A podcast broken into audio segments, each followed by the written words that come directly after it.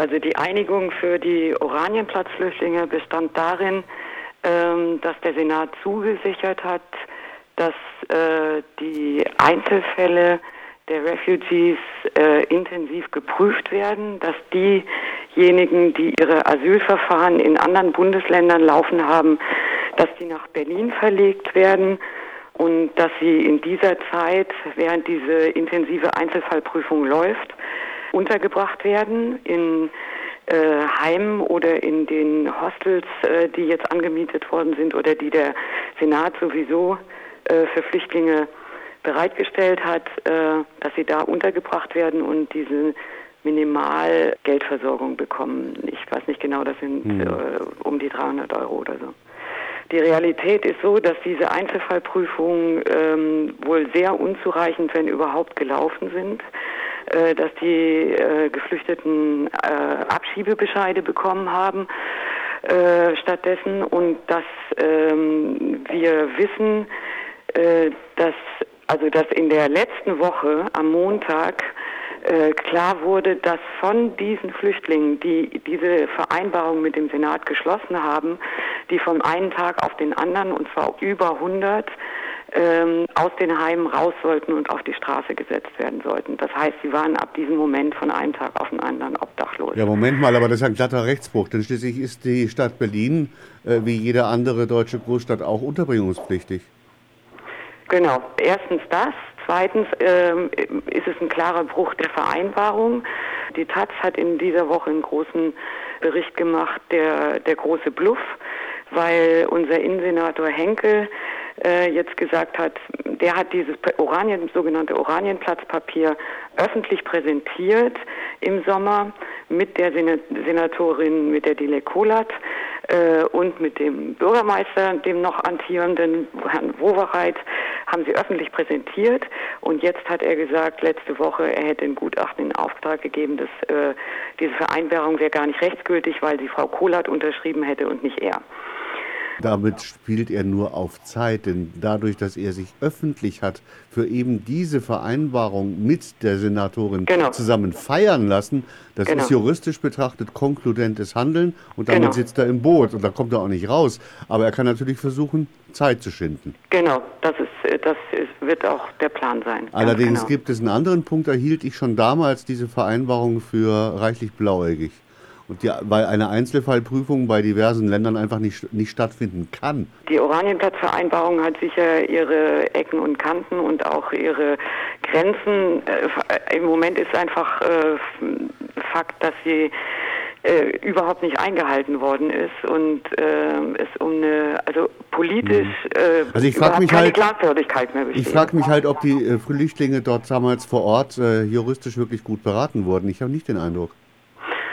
Also es sind äh, diverse Anwältinnen und Anwälte ähm, in diesen Prozess auch mit einbezogen worden. Der Republikanische Anwaltsverein äh, hat sich immer wieder geäußert, öffentlich mhm. Presseerklärungen rausgehauen und äh, zum äh, Oranienplatz, zu den beiden Besetzungen, Dachbesetzungen. Wir hatten ja. ja, das ist ja jetzt die zweite Dachbesetzung. Wir hatten die große Dachbesetzung äh, in der Schule ähm, hier in Kreuzberg, die verbunden war mit einem unglaublichen äh, Polizeieinsatz von an die 1000 Polizisten. Ein ganzes Gebiet wurde abgeriegelt über eine Woche. Ähm, also das war quasi Ausnahmezustand hier. Trotzdem denke ich, äh, müssen sich in dieser Situation schon auch ähm, diejenigen hinterfragen, die die Flüchtlinge unterstützen, unterstützt haben oder auch zukünftig in ähnlichen Situationen unterstützen werden, ob man ihnen nicht einfach auch zu viel verspricht. Wenn man zum Beispiel Flüchtlingen, bei denen klar ist, dass sie die Drittstaatenregelung äh, betrifft, einfach ja. trotzdem sagt, wir kämpfen für deine Einzelfallprüfung, obwohl man im selben Moment weiß, dass das rein juristisch nicht möglich ist und äh, der jeweilige Sachbearbeiter keine Chance hat, überhaupt keinen Spielraum, dann denke ich, macht man den Flüchtlingen nicht nur was vor, sondern man tut ihnen auch keinen Gefallen. Das ist sicherlich richtig. Nur die Oranienplatzvereinbarung äh, betrifft Flüchtlinge, die hier in Berlin seit zwei, fast zwei Jahren einen aktiven und äh, großen äh, politischen Kampf führen um ihre großen Generalforderungen, Bleiberecht für alle, mhm. Schluss mit den Lagern, Schluss mit den Deportationen, Schluss mit der Residenzpflicht. Das sind die großen generalen politischen Forderungen der Flüchtlinge und damit haben sie hier die Stadt äh, in den letzten zwei Jahren äh, wirklich in Atem gehalten.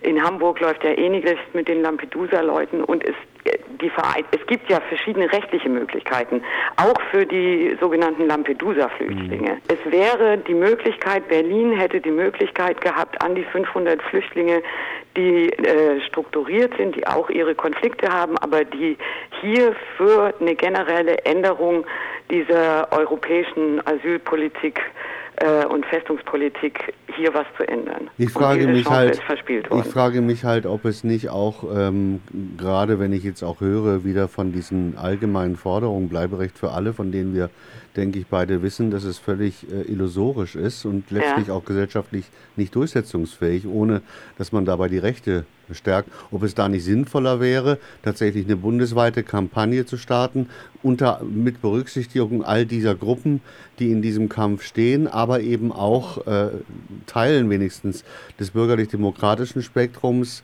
auf ein konsequentes Bleiberecht ab zwei Jahren beispielsweise, die man sich in Deutschland befindet, um einfach eine ganze Reihe von Menschen zu legalisieren, die schon zwei Jahre oder länger in Deutschland leben, warum auch immer. Das wäre eine Möglichkeit, äh, dass es eine breitere gesellschaftliche Beteiligung geben muss äh, für diese Auseinandersetzung und für diese Kämpfe, gehe ich völlig mit. Äh, und da gibt es auch verschiedene Initiativen. Ich glaube nicht, dass die politischen Großforderungen das jetzt blockieren. Das glaube ich nicht. Hm. Es kommt noch nicht zu bundesweiten Vernetzungen. Das ist richtig. Ähm, wie geht's denen jetzt? Die sind auf die Straße gesetzt. Wo, wo schlafen die? Sind die?